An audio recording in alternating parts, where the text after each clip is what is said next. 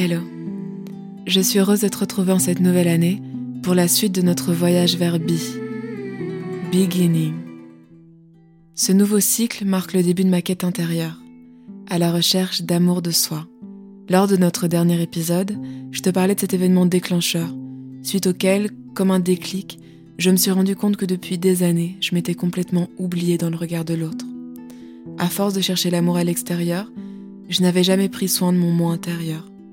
Je m'étais négligée, délaissée, et sans amour propre, j'avais laissé les autres définir de ma valeur. Alors après avoir ressenti l'abandon, le rejet, l'humiliation, je me suis enfin rendu compte que le prix à payer dépassait tout ce que je pourrais jamais donner.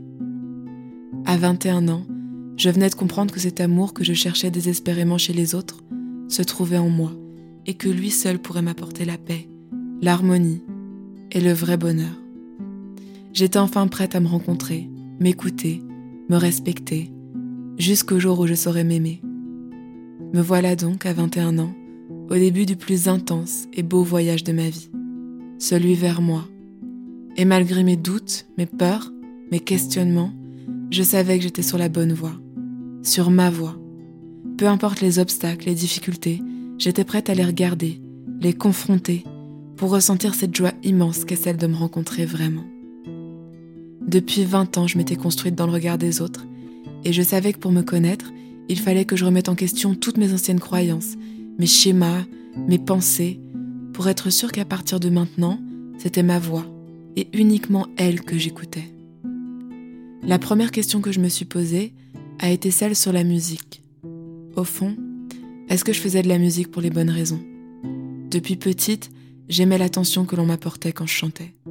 Ce silence pour m'écouter, ses yeux pour me regarder, et ce son indescriptible des applaudissements. Est-ce que c'était pas ça que je recherchais finalement? En faisant de la scène mon métier, je m'assurais de retrouver ce sentiment encore et encore. Même si, une fois les feux des projecteurs éteints, seul avec moi-même, mon manque d'amour n'était que plus fort. Et avec lui cette peur, cette peur constante, celle de perdre ma place, perdre l'attention du public, perdre ma valeur. Et si c'était ça mon unique moteur? Recevoir la considération et la validation des autres Si c'était vraiment ça, alors la musique n'avait été qu'un leurre. L'idée d'avoir construit toute ma vie sur un mensonge et de m'être trompée à ce point-là sur moi-même, mes envies, mon rêve, me brisait le cœur. Mais cette douleur, celle que je ressentais vibrer dans tout mon être, c'était peut-être ça le prix à payer pour apprendre à m'aimer. Tout arrêter pour mieux recommencer. Peut-être que les signaux avaient été là depuis le début. Après tout, rien ne m'indiquait que la musique était faite pour moi, à commencer par mes études artistiques. Après avoir redoublé ma première année, j'ai très vite senti que je n'étais plus la bienvenue au conservatoire. Mes professeurs m'avaient à l'œil et je savais qu'au moindre échec, j'allais être contrainte de quitter l'école définitivement. Je voyais alors chaque examen comme une expérience terrifiante, comme si on me jetait dans l'arène et qu'on n'attendait qu'une seule chose, que j'abandonne. Plusieurs fois par an, un jury composé de professeurs et d'autres professionnels se réunissait dans un auditoire pour évaluer les élèves. C'était probablement les moments les plus angoissants de ma vie. Je montais sur scène la boule au ventre et le corps tremblant.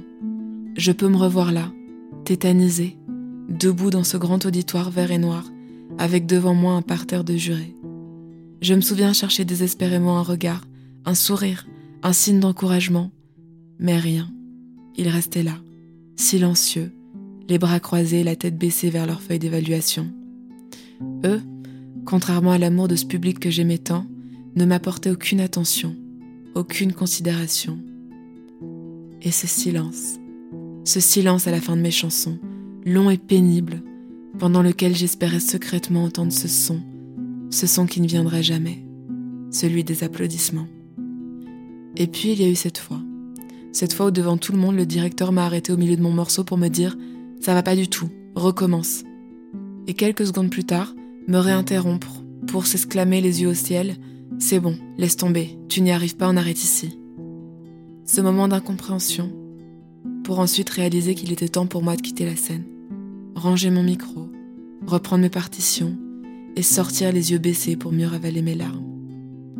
Cette scène, cette scène qui autrefois m'apportait tellement d'amour, me terrifiait aujourd'hui. Après être retournée dans l'ombre, retombée dans l'anonymat, je me croyais pourtant assez forte. Mais cette humiliation, ce mépris sans nom, rien ne m'avait préparé à ça. Toutes ces critiques quotidiennes, incessantes sur mon chant, étaient d'une telle violence pour moi qui n'arrivait pas à faire l'indistinction entre ma voix et moi. Au fond, lorsqu'on la dénigrait elle, c'était tout mon être qui souffrait, toute mon âme qui tremblait. Jamais, jamais dans ma vie je ne me suis sentie aussi nulle, dépourvue de talent, inférieure, incapable. Alors maintenant que chanter ne m'apportait plus l'amour et la considération des autres, est-ce que ça en valait vraiment la peine? De toute façon, je n'avais visiblement pas le talent pour réussir. Il suffisait de regarder les autres élèves. Eux apprenaient et jouaient avec une telle facilité, comme si la musique leur était innée. Il me semblait qu'ils entendaient tout, comprenaient tout, réussissaient tout. Moi, je n'avais pas les codes, ni le bagage suffisant.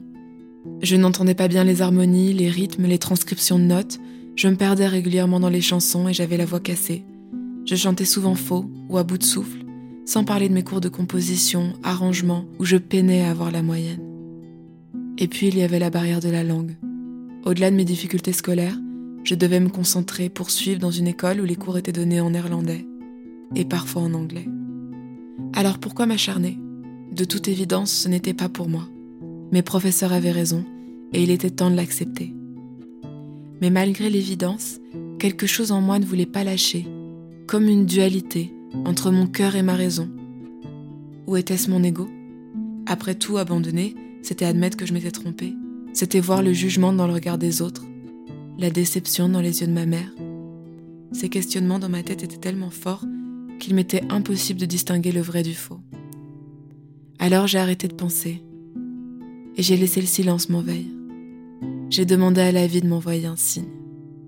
Un seul signe, pour me dire si oui ou non la musique vibrait en moi. Pendant des mois, tous les soirs, j'ai fait la même demande au moment de me coucher. Recevoir un signe, un seul signe. Dans ces moments de calme, je pouvais ressentir vibrer en moi toutes ces émotions que j'avais enfuies depuis tant d'années. Ma colère, mon incompréhension, ma tristesse et ce sentiment d'injustice. Seul avec moi-même, je pouvais les laisser s'exprimer librement intensément, jusqu'à cette nuit. Cette nuit où tout s'est illuminé. Cette nuit où, au travers d'un rêve, je l'ai rencontré. Ma destinée. J'ai hâte de te retrouver dans le prochain épisode pour te raconter le jour où j'ai reçu ce signe de la vie qui a tout éclairé. Beginning. Nous sommes chaque semaine de plus en plus nombreux à voyager ensemble au travers de Bi. Vos retours, vos messages, sincères et authentiques, donnent tellement de sens à ce chemin que nous parcourons ensemble.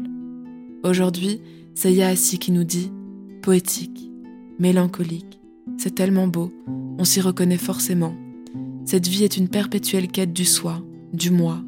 On se retrouve, on se redécouvre, on se réinvente, pour être en paix avec soi-même, en harmonie avec les autres, et trouver son équilibre.